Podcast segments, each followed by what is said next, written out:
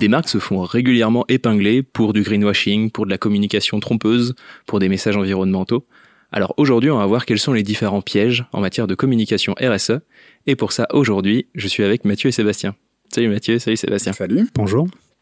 Mathieu, tu es cofondateur des Horizons. On va en parler, un média de solutions sur les enjeux environnementaux, climatiques. C'est ça. Et Sébastien, tu es content strategist à l'agence, et donc tu interviens également sur la ligne éditoriale de nos différents clients, notamment sur ces sujets-là. On va en parler également. Euh, Mathieu, peut-être avant de démarrer, est-ce que tu veux nous parler, nous dire quelques mots peut-être sur, le, sur les, les horizons? Oui, merci. Euh, merci pour l'invitation. Les Horizons, c'est un média en effet orienté solutions euh, et qui parle de transition écologique. L'idée, ça va aller de, décrypter en fait les tendances, euh, mettre en lumière les filières et les solutions justement qui émergent aujourd'hui en France et un peu partout dans le monde, mais on est surtout sur une audience nationale et ne pas se limiter en fait aux constats catastrophistes. Donc l'idée, c'est d'aller un petit peu plus loin, de montrer qu'il y a des business models et que des choses se mettent aujourd'hui euh, se mettent aujourd'hui en, en, transition au sein des filières avec des, des, des, filières naissantes et des filières qui se mettent euh, donc à bouger dans le bon sens. Euh, c'est un média exclusivement écrit, leshorizons.net, donc je vous invite à aller faire un tour. Merci, bon, allez voir leshorizons.net. Euh, ce qui est intéressant, c'est qu'il y a cette démarche d'action et de proximité avec les entreprises. Voilà, le, le, la cause de la communication RSE, c'est à la fois un enjeu à l'échelle des individus, ça peut l'être à une échelle politique. Vous, vous êtes vraiment à l'échelle des entreprises, si bien sûr tout ça, tout ça est lié. Donc, en tant que journaliste, et directement au contact où tu reçois pas mal de communiqués de presse. C'est quoi le, le, les premiers points, les premiers, les premiers pièges justement que tu peux croiser, tu peux croiser dans le, dans les communiqués de presse sur le sujet RSE? Alors ils sont nombreux. Euh, c'est vrai que nous on reçoit évidemment en tant que journaliste de nombreux communiqués de presse. Les écueils qu'on voit les plus régulièrement, ça va être notamment ce qui va être lié à la neutralité carbone. Beaucoup d'entreprises, de, marques aujourd'hui communiquent là-dessus. D'ailleurs, c'est quelque chose qui va être euh, assez prochainement encadré. À partir du 1er janvier 2023, euh, la notion en fait sera encadrée. Il y aura nécessité de produire un bilan carbone, notamment pour pouvoir communiquer dessus. Euh, et c'est justement parce que cette neutralité carbone, c'est un peu un fourre-tout. Euh, la neutralité, carbone, ça veut pas dire qu'on a moins d'émissions, ça veut dire qu'on va essayer de compenser par une manière, que ce soit la captation, par exemple planter des arbres.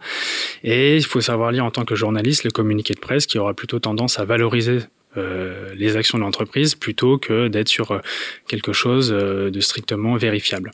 Ok. Donc ça, c'est le premier écueil. Euh, en tant que dans, dans, la partie communiqué de presse, je pense là, j'ai un exemple. On avait un, parc d'attractions qui nous avait envoyé euh, tout un super communiqué de presse extrêmement long, très détaillé, nous expliquant qu'il avait atteint la neutralité carbone.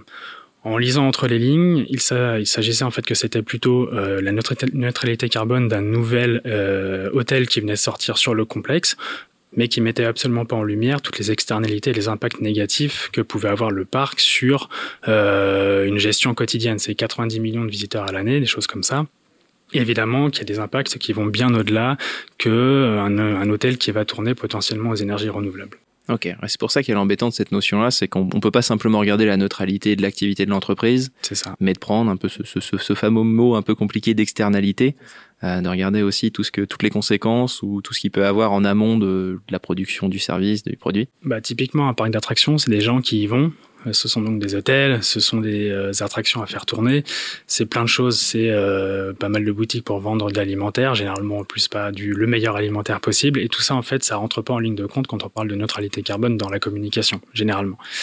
Donc ça c'est vrai que c'est un sacré écueil, mais c'est quelque chose qu'on retrouve également dans les publicités, hein, classique. Nous en fait euh, on a ce canal de diffusion supplémentaire qui est de recevoir des communiqués de presse et de savoir les traiter. Mais euh, en fait, les écueils que nous on voit dans ces, dans ces CP, tu les retrouves également dans la partie purement publicitaire. Oui, là, aussi d'assumer euh, bah, cette neutralité carbone, le côté zéro émission, etc. Ce qui pose souci, dès lors, tu l'as évoqué, dès qu'il y, y a une logique de compensation, en fait, c'est ça, en fait, en ça, fait, ça, ça, compte pas entre guillemets. C'est ça. Bah en fait, c'est pas que ça compte pas. Encore une fois, euh, ce sont des gens quelque part de bonne volonté qui font des choses bien. Maintenant, le problème, c'est que euh, la petite action qu'ils vont faire euh, ne va absolument pas compenser les émissions. Le principe en fait de la neutralité carbone, avant tout, c'est de commencer à réduire ses émissions avant d'aller les compenser. Donc déjà, si on est sur une logique de juste de compenser ses émissions carbone, on a oublié le premier, la première étape du problème. C'est déjà un premier cas. Et ça me permet d'enchaîner sur le deuxième cas de ce qu'on appelle du greenwashing qu'on voit de plus en plus aujourd'hui. C'est euh, de faire un focus en fait de la communication, de la stratégie de communication sur un acte qui peut être considéré comme étant non significatif. au regard des enjeux adressés par l'entreprise par ailleurs. Un bon exemple dans ce cas-là, ce sont les éco-pâturages d'Amazon. Il y a eu cette campagne de, de communication l'année dernière, donc avec vidéo, il y avait des supports euh, de diffusion web, il y avait de l'affichage, il y avait pas mal de choses. Euh, et en fait, ça faisait la promotion du fait qu'Amazon, sur certains de ses entrepôts, pardon, euh, mettait des chèvres pour faire de l'éco-pâturage. Éco-pâturage, et ce sont les chèvres qui entretenaient du coup les, les espaces verts autour du autour du, du, du, du complexe. Ce qui n'est pas une mauvaise chose dans l'absolu. Tout à fait. Mais en, euh, soi, c'est très bien de le faire. Pas tout à fait proportionné, quoi. C'est ça. C'est mieux de le faire que de ne pas le faire. En revanche, toutes les techniques de communication qui sont appliquées à cette euh, action-là euh, ne sont pas les bonnes. On a eu euh, toute une mise en musique de la stratégie euh, grosse machine communication, alors qu'il aurait fallu le mettre dans le rapport RSE. Euh, avoir une page sur le site institutionnel qui en parle et qui suit dans le temps peut-être les évolutions de cette action, mais en aucun cas avoir tous les ressorts de la communication traditionnelle sur cette action-là. Parce que, et forcément, quand on regarde les impacts d'Amazon euh, à côté de l'éco-pâturage, ils sont énormes et euh, l'enjeu adressé là est absolument secondaire. Ouais, ouais donc il y, y, a ce déséquilibre de euh, entre le, les efforts mis en communication et en effet le complet, l'impact pas nul mais qui est faible. C'est ça, une inadéquation totale en fait entre les moyens de la forme et le fond du sujet traité comme, euh, comme souvent sur des campagnes qui sont vraiment du greenwashing, donc il y a eu quand même un retour de bâton un petit peu de ça. Alors là aussi, qui est, sans doute, euh, qui, va sans doute pas faire trembler Amazon tout de suite, mais ceci dit, euh, pas mal de personnes en effet ont parlé de cette campagne et ont dénoncé ce, greenwashing. Donc il y a, un équilibre qui, se crée désormais quand même, ou en tout cas un peu un, un contre-pouvoir pour vous? Bah, disons qu'aujourd'hui, toutes les campagnes, et notamment des grands groupes euh, qualifiés euh, comme étant les, plus grands pollueurs de la planète, euh, toutes les campagnes sont énormément scrutées. Par les citoyens. Il y a des collectifs de citoyens qui se créent et qui n'ont aucun mal à aller faire du name and shame. Et ça, ça fait très mal à la réputation de l'entreprise par ailleurs. Donc c'est vrai qu'aujourd'hui, ce qui va être demandé en fait à l'entreprise qui doit communiquer sur ces sujets-là, malgré le fait que son cœur de business soit quelque chose qui soit absolument confrontation directe en fait avec les, la, bonne transition, c'est euh, de pouvoir parler de ces actions-là, mais de le faire de la bonne manière, premièrement, et de savoir mettre en perspective ce qui reste à faire. Euh, c'est important pour Amazon, typiquement, si je reprends l'exemple, euh, qu'Amazon, à côté, dans, la même communication, contextualise en fait euh, le propos et nous rappelle que c'est pas parce qu'il y a de l'éco-pâturage et un peu de recyclage de carton que les impacts derrière en émissions de carbone, en transport, etc., qui sont les vrais enjeux que doit adresser Amazon aujourd'hui, euh, l'entreprise doit nous montrer qu'elle a conscience en fait de ça. Euh, elle doit pas nous faire une full communication sur la partie des éco-pâturages. Elle doit absolument nous mettre une perspective euh, davantage sur les vrais enjeux qu'elle doit adresser. Est-ce que, est que, certaines marques arrivent plutôt à faire, je trouve, cette posture un peu plus de de in, dans progrès. Le côté men in progrès je pense à ça de, de Jules ou je pense au, programme Make for Food de Carrefour sur lequel deux marques qui sont qui sont des géants sur deux marchés en plus sur lequel il y a des vrais enjeux de de transition mais qui, qui déjà se positionnent plus dans une démarche de voilà tout n'est pas parfait mais on est euh, on est lancé, on est, dans une bonne dynamique. Ça commence en effet, et c'est vrai que je pense que c'est le bon chemin, ou en tout cas un des bons chemins. C'est euh, ne pas avoir euh, honte, être cohérent, être sincère, être euh, dans une posture d'humilité en fait par rapport euh, aux impacts et aux externalités créées par, par le business en fait de l'entreprise. Ok. Bon, bah, alors je note donc l'enjeu de neutralité carbone qui est pas évident parce qu'il y a celui de, des externalités. C'est un piège de communication. Ouais. Et celui-ci, tu, tu dois le croiser régulièrement, j'imagine, dans les, je dans te les entreprises le fait d'avoir un trop gros écart entre les actions menées ouais. et, euh, et, de l'autre ouais. côté Deuxième des moyens de communication trop importants. Est-ce que tu en vois, est-ce que tu en vois d'autres comme ça qui sont assez récurrents dans, dans ce qu'on t'envoie? On, on, va avoir, alors ça c'est plus le classique greenwashing qu'on rencontre un petit peu moins récemment, c'est d'avoir un message, euh, on va dire volontairement trompeur. Il y avait cette campagne d'Adidas il y a deux ans, je crois, ou trois ans, qui nous indiquait que 50% de la chaussure était recyclée. C'était marqué en gros en baseline sous la chaussure. En plus, la chaussure, il y avait des plantes dedans, donc c'était euh, très orienté green. Euh, il se trouve qu'en fait, c'est 50% d'une partie de la chaussure qui est recyclée. Donc là, on est sur un message qui est volontairement trompeur, et d'ailleurs qui a été épinglé par le jury de la déontologie publicitaire. Euh, qui a demandé à Adidas de retirer ces, ces, ces communications-là. Donc ça, c'est un peu un greenwashing à l'ancienne qu'on a beaucoup vu, qu'on voit un petit peu moins parce qu'il est pas très, il est pas tout en finesse, on va dire celui-ci, Euh, donc c'est une bonne chose qu'on le voit moins maintenant. Euh, c'est pas pour autant que les autres justement ont pris un petit peu le relais. Quoi. Ouais. Puis là en effet il y a une il y a une réponse directement euh, du législateur pour dire bon ça voilà c'est c'est pas possible parce que c'est vraiment mensonger. Alors c'est une incitation. Il n'y a pas une contrainte à enlever la, la campagne. Ouais non il n'y a pas le il y a pas encore c'est pas encore le bras armé vraiment. C'est juste de l'incitation. En revanche le le bad buzz qui a été créé autour de la campagne fait qu'Adidas euh, a retiré un petit peu ces, ces, ces campagnes-là. Et euh, pour poursuivre sur ta question, le, un des grands euh, types de greenwashing qu'on peut voir aujourd'hui, qu'on voit peut-être un petit peu moins, c'est parler des engagements et des ambitions. d'une entreprise. une campagne assez connue qui avait fait du bruit également récemment, c'était EasyJet qui nous parlait de 2050 et de voyages absolument neutres ou non, non émetteurs de CO2. Donc là, on croise euh, et on coche euh, pas mal de choses puisque c'est de la projection à 2050, que scientifiquement, il n'y a absolument rien d'établi sur le fait que des avions vont voler de manière propre en 2050.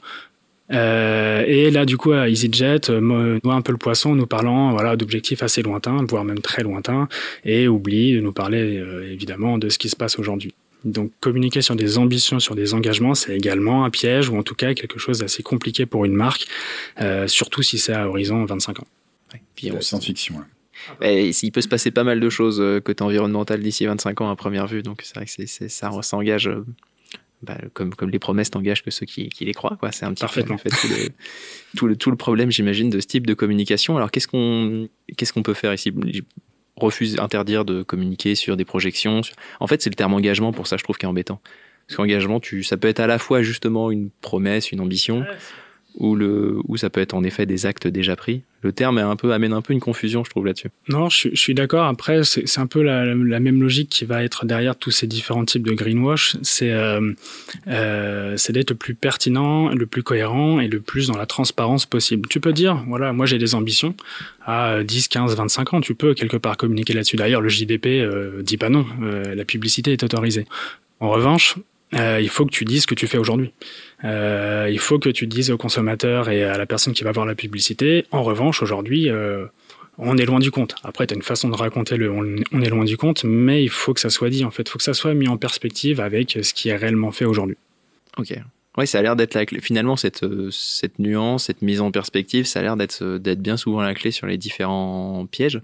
Assumer les, la stratégie des petits pas, en fait, euh, parce que c'est quand même beaucoup ça, hein, les actions environnementales. Donc, bah, voilà, il faut que les entreprises assument cette logique de, de, de, de progression et de, voilà, de, de façon assez humble, en fait. Je pense que c'est aujourd'hui les, les gens, enfin, on peut pas prendre les gens pour des idiots. Donc, euh, à partir du moment où tout le monde est d'accord là-dessus, euh, ça, fait déjà, ça change pas mal la perspective de la communication euh, autour de ces sujets-là. Tout à fait. Ça amène donc c'est déjà un élément de réponse, cette stratégie des petits pas, et, aussi cette posture du coup que tout n'est pas parfait et que moi, Marc, je n'ai pas encore changé le monde du coup avec mes petits bras. C'est quand même ce qui aussi voilà est un chemin, une autre posture à trouver. Sébastien, est-ce que tu vois d'autres réponses, d'autres moyens justement pour les marques de contourner les différents pièges qu'on a pu évoquer? On a déjà les points de vigilance qui sont effectivement celui de la transparence. Euh, on vient de le voir, une forme d'humilité par rapport à ça. On a aussi euh, cette logique de réglementation, c'est-à-dire euh, de pas dire n'importe quoi et ça commence à être encadré, donc faut faire attention parce qu'il peut y avoir le, le, le, public peut, euh, peut venir te tomber dessus sur le greenwashing, mais aujourd'hui le, le, législateur aussi peut de plus en plus te tomber dessus par rapport à ça. Donc c'est des points de vigilance. Dans le discours, euh, bah, il faudra faire attention à tout ce qui est euh, les termes verts, euh, zéro carbone, etc. Aujourd'hui, alors un parce que ça c'est pas très compréhensible. Euh, ça commence à devenir un peu des tartes à la crème. Donc ça, c'est ce point de vue-là. Mais je pense que si on est, vraiment sur un enjeu de communication, euh, ce qui est important, ça va être la singularité. Euh, tu disais euh, tout à l'heure, euh, voilà, je ne change pas le monde. Donc en fait, c'est plutôt, c'est je ne change pas le monde, mais je change mon monde. C'est-à-dire en quoi moi, mon entreprise, j'aborde ce sujet RSE. Alors environnemental, mais aussi sociétal, hein, parce que c'est vrai que là, on, on, on, fait un petit focus environnemental, mais globalement, c'est la même logique quand on est sur euh, cette globalité de la RSE. Donc, c'est comment, euh, comment euh, j'aborde ce sujet, moi, qu'est-ce que j'apporte, moi? C'est-à-dire, euh, euh, et ça passe ça peut passer par euh, créer une ligne éditoriale euh, spécifique avec une promesse, une promesse, ma promesse de marque. Comment, qu'est-ce que moi je fais sur mon secteur euh, dans mon domaine d'activité euh, et à mon échelle pour pour pour influer, euh, pour avoir une influence sur ces sujets-là. Donc c'est important d'être lisible par rapport à ça, et puis que ça va aussi servir euh, euh l'ADN de la marque. C'est ça l'idée. Et puis derrière, on va décliner ça sur sur une logique de de de, de, de ligne éditoriale. Je prends l'exemple de de Cultura, qui est très, alors euh, j'allais dire engagé, mais on faut faire attention, impliqué sur ces sujets euh, sociétaux, environnementaux, par rapport à une, une forme de démocratisation de la culture donc très impliqués sur euh, sur des sujets environnementaux avec plein plein d'actions. Euh, L'enjeu pour eux et puis aussi pour pour communiquer euh, euh, sur le fil sur un sur un, temps long en fait. Hein, parce qu'il s'agit pas de forcément de communiquer que par à coup on va être aussi sur une logique de fil rouge. Ça, c'est ça qui est compliqué. C'est c'est aussi un des pièges qu'on aurait pu évoquer, qui est, euh, qui est cette logique très, euh, bah justement, très, voilà, on essaie de faire un, coup, euh, un coup RP, relation presse, d'un seul coup, avec une grosse action un peu vaine parfois, et de pas penser dans le temps long. Bah, D'autant qu'aujourd'hui, la communication, elle passe quand même beaucoup par les réseaux sociaux. On est, on est obligé d'avoir quand même une logique de, de, de, de, de présence à l'esprit aussi sur ces, sur ces, ces sujets-là. pas forcément facile d'ailleurs de les faire cohabiter avec une communication comme donc euh, faut, faut, mettre les choses au bon endroit. Donc je pense euh, Cultura, c'est euh, ils sont positionnés sur une logique de culture responsable, et donc que toutes leurs actions RSE sont associées à la logique de culture. C'est culture et environnement, c'est-à-dire comment dans la mise à disposition de biens culturels, je respecte l'environnement. Donc pas par exemple pas de produits qui viennent qui est du transport aérien, mise des mises à disposition de plateformes aussi de réutilisation enfin du seconde main en fait de produits culturels, promouvoir le l'expérience plutôt que la possession dans les produits culturels. Donc ça, c'est un environ, c'est une approche euh, donc là vraiment très culturelle. Donc là, ils sont très lisibles. Euh, sur le singulier. Ouais, voilà, c'est ça. C'est vraiment cette singularité, elle est importante. Euh, sur le sociétal, va être la même chose. Ils vont, ils, travaillent sur euh, la rapprocher euh, la culture de, de public qui n'y ont pas accès d'habitude, donc avec tout le travail sur la fondation. Donc ça, c'est important d'avoir cette logique de, de, de, ligne éditoriale finalement et de, et de singularité euh, en termes de communication, qui va structurer la communication et, et aussi l'action, et puis de faire le tri, parce que bah, euh, euh, aujourd'hui, beaucoup d'entreprises font énormément de choses dans le domaine de, la RSE. Alors, pas mal de choses qui sont de l'ordre de la dette. Donc ça, on peut en communiquer dessus, mais ça va pas intéresser grand monde, parce qu'en fait, tout le monde, tout le monde euh, passe par là. Donc c'est pas, c'est pas ça qui rend singulier. Donc ça va être cette logique de, de, de, de, de, de faire le tri dans les actions sur lesquelles tu vas communiquer. Donc euh, nous, euh, ce qu'on recommande, c'est une sorte de, de, de, de, de tamis euh, pour faire le pour choisir. Donc un tamis euh, éditorial, c'est-à-dire voilà, euh, j'ai une éditoriale avec les grandes thématiques que je vais aborder et les sujets que je vais aborder. Est-ce que l'action que dont j'ai envie de parler, elle rentre dedans? Il y avait il y avait le deuxième tamis, ça va être l'exposition au green bashing parce que si on sent qu'il y a un risque que ça nous revienne dans, dans la figure euh, parce que c'est pas très compréhensible ou ben, voilà ça euh, en gros on va dire bah, allez-y mollo euh, on va pas trop trop y aller là-dessus euh, Attends, je regarde ce que j'ai pris mes petites notes. Donc, encore cette logique de singularité et d'originalité. C'est-à-dire que si je fais la même action euh, que mon principal concurrent et que je la fais un peu après lui, bah, est-ce que ça sert vraiment la marque? Voilà, c'est bah, un, peu, un peu l'un des soucis qu'il y a pu avoir avec le fait de replanter des arbres d'ailleurs, c'est qu'au bout d'un moment il commence à y avoir beaucoup de marques qui finissent bah, par quand le tout le monde le fait, voilà, ça, ça sert plus grand chose. Hein. Encore une fois, l'enjeu de communication, c'est un enjeu d'image, hein. donc euh, donc euh, on, l'a déjà évoqué. Euh, parfois, il vaut mieux rien dire que de que de que d'alimenter. Oui, de, laisser les gens le, se rendre compte en fait que tu fais des choses. Ça, c'est une bonne façon de communiquer indirectement. Et puis c'est logique après d'attractivité, viralité. Est-ce que le sujet euh, dont je parle, là on, on, revient sur des problématiques de communication tout simplement. Est-ce que ça va intéresser les gens? Est-ce qu'ils vont se partager, etc. Mais il y a vraiment cette logique, euh, vraiment le, le, le, point de base, c'est la singularité, c'est comment euh, je change mon monde et pas le monde. Je pense que ça c'est important pour une marque. Et j'imagine que Cultura et d'autres marques ont en effet plein d'autres choses très intéressantes à revendiquer, mais qui ne rentrent pas donc dans ce, bah, l'économie d'énergie, ouais, l'économie d'énergie sur les magasins, c'est, bien, mais c'est pas spécifique. Euh, ça. Donc voilà. Et pourtant, ça, ça, a potentiellement demandé de gros efforts euh, dans les différents magasins, mais en effet, ça a, ça a moins de sens pour la marque aussi. Euh, c'est un autre piège finalement qui est pas tout à fait un piège de greenwashing parce que c'est pas un mensonge, mais c'est un piège dans le sens où finalement euh, ça sert pas tout à fait le, pas tout à fait la marque et du coup ça perd un petit peu de, de son intérêt. C'est intéressant de confronter un petit peu vos deux points de vue, celui de, à la fois de, de journaliste et de communicant, avec euh, différents enjeux, différents points d'attention justement sur ces, euh, sur ces pièges de, la communication RSE. Est-ce que, euh, est-ce que Mathieu, tu as un, as un message, voilà, non pas simplement, non pas pour les marques, mais pour tout plus particulièrement à notre échelle, donc nous communicants, ce qu'on pourrait, ce qu'on pourrait faire, ce à quoi il faut qu'on soit vigilant? Vendre moins de publicité. Alors on va, on va, on va travailler ça, on prend note. Euh, non, euh, blague à part, c'est vrai que la pression publicitaire aujourd'hui est, est, forte, et certainement trop forte. Il y a une surexposition un petit peu au message, mais bon, ça évidemment, euh, pour une agence de, communication, c'est compliqué d'aller faire du moins, j'imagine. Euh, non, un des grands enjeux, je pense, de, de la, pour les communicants, c'est d'inventer de nouvelles narrations. Euh, la publicité véhicule, la communication et la publicité véhiculent euh, des stéréotypes et des modes de vie. Euh, je pense qu'il est important aujourd'hui d'aller réinventer un petit peu ces récits. je vais prendre deux exemples. qui sont évidemment des généralités. C'est pas toujours comme ça que ça se passe. mais en revanche, quand on parle de vacances ou de détente, souvent on a l'image d'une plage à l'autre bout du monde avec l'eau turquoise et les palmiers. Bon, ça, c'est des choses sur lesquelles on peut peut-être travailler dans des mises en situation de publicité. Euh, le deuxième point, ça va être euh, la réussite. La réussite, généralement, est traduite dans la communication, dans les pubs, par le fait de posséder quelque chose de manière individuelle. Typiquement, la grande maison avec le jardin ou la grosse voiture avec une seule personne dedans. Donc ça, c'est pareil, ce sont des imaginaires qui sont euh, liés à des récits consuméristes. C'est un peu le principe de la pub, je l'entends. En revanche, euh, ce sont des choses qui sont aujourd'hui, dans le monde actuel, un petit peu erronées, surtout si on veut promouvoir la sobriété. Euh, les nouveaux récits, la nouvelle narration doit peut-être travailler justement sur le fait de rendre désirable la sobriété. Euh, faire du vélo, ça doit être sexy.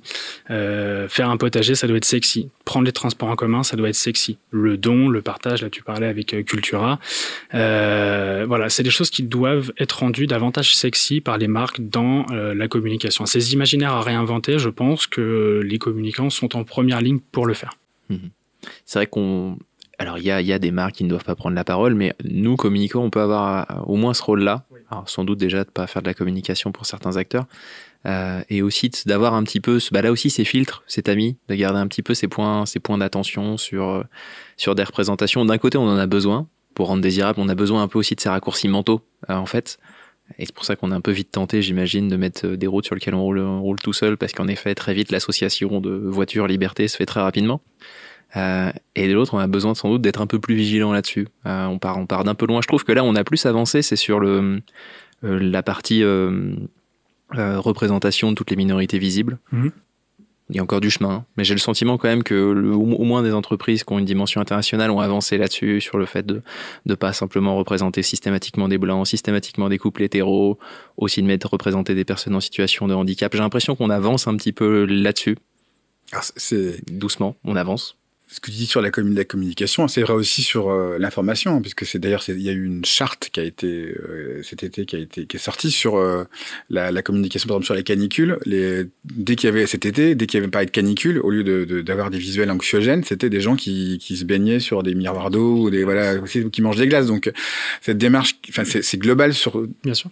Quand on parle de ces sujets en information ou en, en publicité, euh, voilà, de de, de de de pas faire d'angélisme ou de de d'un monde un mode rose. C'est ça qui a, mais, c'est collectif la, la démarche. Ouais. C'est à, à, nous de rendre désirable d'autres possibles et, euh, et aux journalistes de rendre non désirables mmh. des.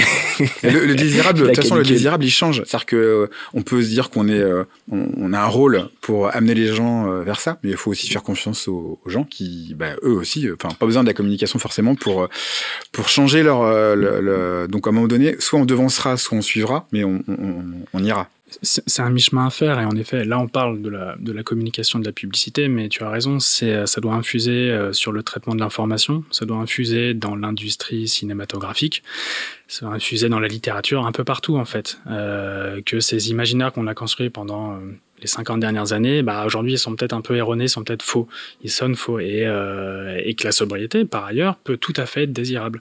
Il n'y a pas de. Après, c'est aussi, euh, on peut aller sur des des logiques plus politiques. Il y a euh, le fameux cadre de la décroissance entre ce que ce qui est vraiment la décroissance et ce qui peut être vendu par ailleurs par certains, on est très très loin. Euh, ce sont des choses que la publicité et les industries culturelles doivent mieux raconter. Je trouve en plus qu'une partie de la population y est déjà un peu prête. Il y a eu cette hype, par exemple, je pense au Tiny House. Et volontairement, il y a un tout petit phénomène. En plus, ça a été discuté parce que justement, ça a été très euh, très partagé dans les réseaux sociaux, alors que ça concerne en réalité, je crois qu'il y en a une centaine en France, un truc comme ça. C'est le chiffre est ridiculement bas, mais je trouve que justement, ça montre euh, à quel point certains certains imaginaires ou certains modes de consommation, donc là en l'occurrence de l'habitat, sont déjà désirables ou en tout cas des personnes sont attachées à ça et cherchent euh, cette nouvelle cette nouvelle voie. Donc le, les, les, gens sont, les gens sont prêts à ça. Je pense qu'il faut, faut maintenant que les marques s'y, s'y engouffrent. Il n'y a plus qu'à. Exactement, il n'y a plus qu'à. Si on devait euh, donc euh, avoir un, un, dernier conseil, une nouvelle voie, peut-être un point de départ aussi pour nous euh, communicants et pour les communicants qui nous écoutent justement, si on doit adopter cette stratégie des petits pas, par où tu nous conseillerais de démarrer, Mathieu? Je pense qu'un axe à travailler, euh, pour toute entreprise, pour le coup, pas que d'un point de vue euh, communication, c'est la formation. La formation des collaborateurs aux enjeux. Euh, Aujourd'hui, il y a pas mal de, euh, d'entreprises qui proposent des formations très, très bien calibrées sur le sujet. Le principe, c'est que tous les collaborateurs soient conscients des enjeux, à la fois d'un point de vue assez général, mais également des enjeux adressés par le secteur dans lequel l'entreprise opère. Euh, et ce, parce que derrière, une fois qu'on a mieux compris les enjeux, qu'on a compris quels étaient les types de réponses, il peut euh, y avoir cette infusion en fait. Euh, le citoyen va prendre un petit peu le pas, le perso va prendre un petit peu le pas, et finalement le collaborateur, au travers de sa réflexion également personnelle, va pouvoir euh, peut-être avoir des leviers d'activation, qui va, il va pouvoir trouver en fait des leviers d'activation dans le cadre de son de son de son job. Si je prends l'exemple plus précis de, des communicants, euh, je ne sais pas si vous le faites ou pas à l'agence, mais c'est vrai que typiquement faire un bilan carbone euh, des campagnes qui sont menées, que ça soit d'un point de vue euh, euh des équipes, des déplacements, des tournages, euh, les packaging, les événements organisés, etc. Le papier évidemment. Où on en est de tout ça Ça, ce sont des choses qui se mesurent aujourd'hui, qui se mesurent très bien. Il y a un paquet de boîtes qui le font. Où est-ce qu'on en est et où est-ce qu'on peut peut-être aller travailler euh, Où est-ce qu'on peut avoir des leviers d'activation faciles, rapides, à partir d'un premier bilan qui a été fait Ça, ce sont des choses euh, peut-être qui peuvent également euh, infuser au sein de, de l'agence. Ok, donc la formation et puis bah, un petit peu ce, point de départ finalement de ouais, bon, il, faut, il faut quantifier les choses pour avoir une base sur laquelle avancer. Ok. Sébastien, est-ce que as, à ton tour, tu as également un, un, autre conseil pour les communicants et pour les marques pour éviter le, les pièges en matière de Non, c'est pas euh, forcément un conseil, mais c'est euh, une petite conviction euh, que j'évoquais tout à l'heure sur le côté structuration euh, d'une ligne éditoriale par rapport à cette logique RSE. Je pense que euh, cette ligne éditoriale va rendre compte d'une stratégie RSE. Je pense qu'elle peut l'influer aussi, enfin l'influencer, parce que parce que cette lisibilité qu'on va trouver en, s'organisant en communication va, peut permettre d'ouvrir aussi des voies de réflexion euh, dans l'entreprise sur des pistes qui sont qui n'ont pas été euh, explorées. Donc je pense que le, le, le la communication, euh, bah, voilà, en restant humble aussi, hein, puisque c'est c'est quoi aussi l'ambiance de ce sujet. Mais je pense que la communication peut peut euh, peut aussi, euh, en rendant les choses plus lisibles euh, en interne et en externe, ouvrir des, des, des, des champs d'action, euh, des, ouais, des nouvelles possibilités dans, dans ce domaine-là ouais, pour l'entreprise. Oui. La communication peut être transformative. Je suis, je suis bien, bien d'accord avec ça. Ok, Mathieu, Sébastien, merci beaucoup. Merci. Merci. Et merci à vous d'avoir suivi ce sujet. Vous pouvez retrouver les autres capsules UV sur notre site, thelinks.fr. Et n'oubliez pas d'aller faire un tour sur leshorizons.net. Merci.